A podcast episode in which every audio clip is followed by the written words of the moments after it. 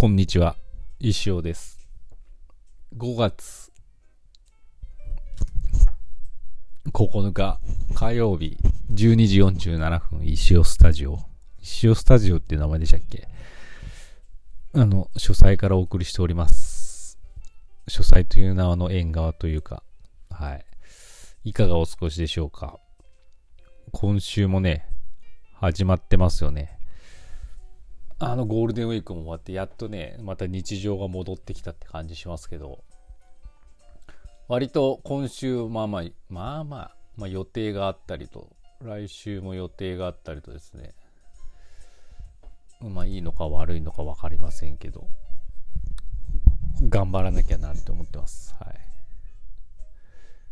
えー、昨日、まああの、日月とね、オフなんですけど、雨がね、降ってたじゃないですか、週末は。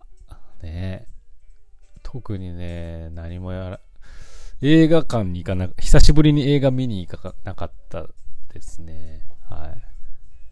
リベンジャーズ見たかったんですけどね、見る、あの、見るために、アマプラで復習してきたんですけどね。復習ってあの、リベンジの復習じゃないですよ。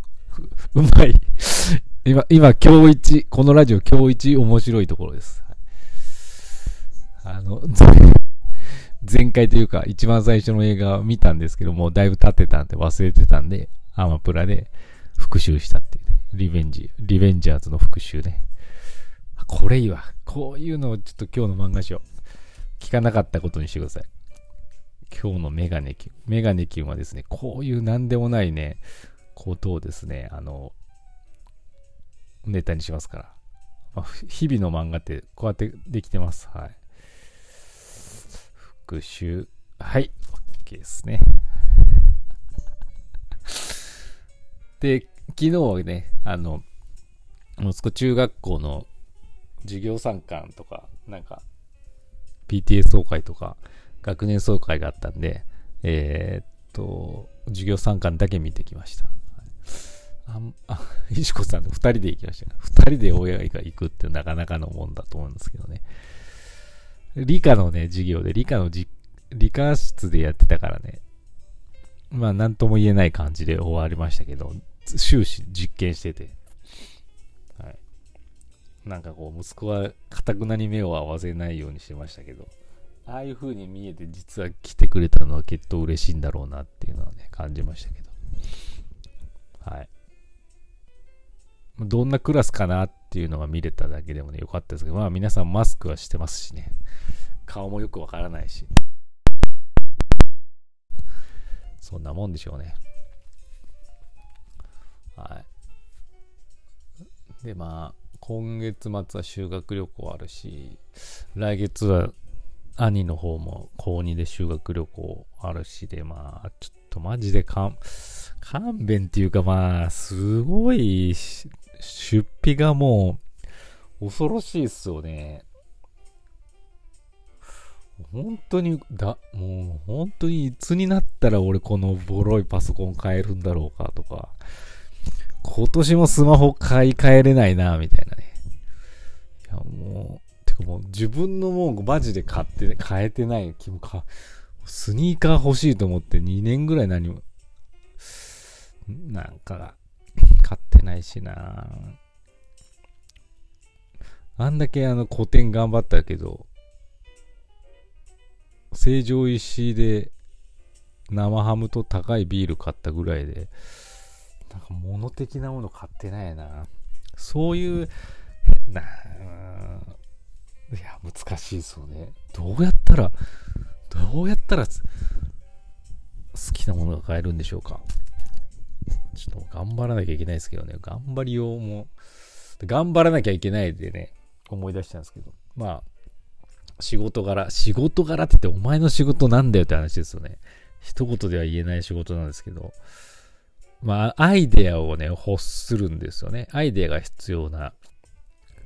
で、まあ、いわゆる、家に、いつもの環境でね、閉じこもっててもね、アイデアが浮かばないときは、限界があるし、インターネットの海で探せばね、ネタはいっぱいあるんでしょうけど、そこでもなんかもう、慣れた環境はね、やっぱり、慣れた作法、慣れたなんていうのか、手順でやっちゃうからね、変化がないんですよね。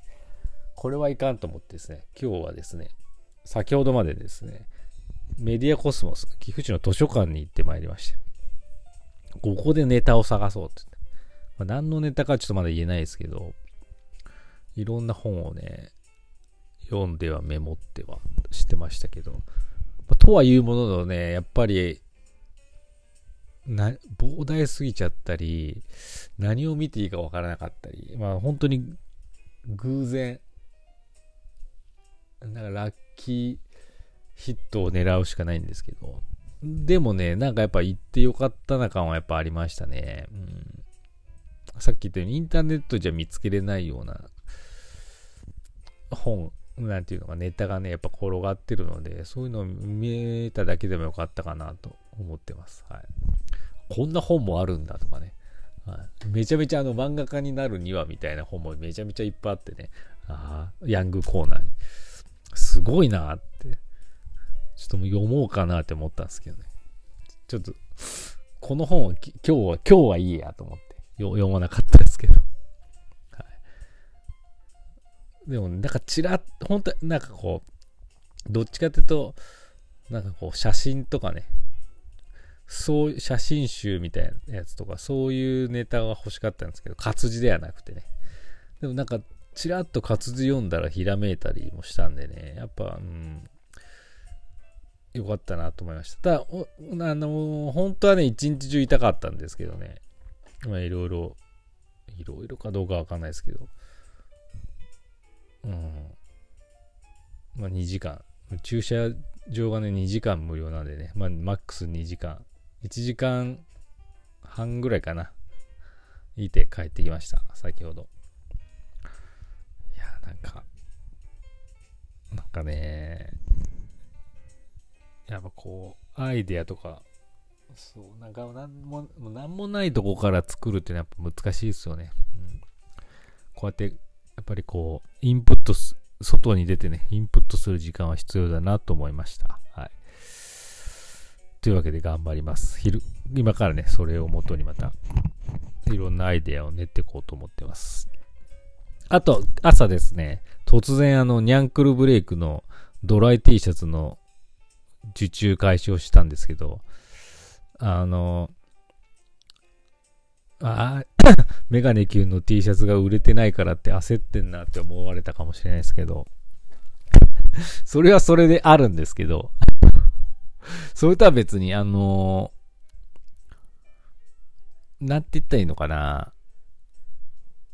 まあ、こういうこともありますよっていうことで、昔のね、アンクル、ニャンクルブレイク、2019年ぐらいに出したんですけど、その時に買ってくださった、まあ、バスケ一緒にやってた方々がですね、まあ大き、お子さんも大きくなって、また欲しいっていう声をいただきまして、なんか、ちょっとあの、他にもね、仲間で欲しい人いるかもしれないから募るけど、作、作れるっていただけますかみたいなことをね、聞かれたんで、あ、そういう復刻も、まあそういう機会がないとできないんでね、まあいい、なんか、一定人数集まるならいいかなと思って。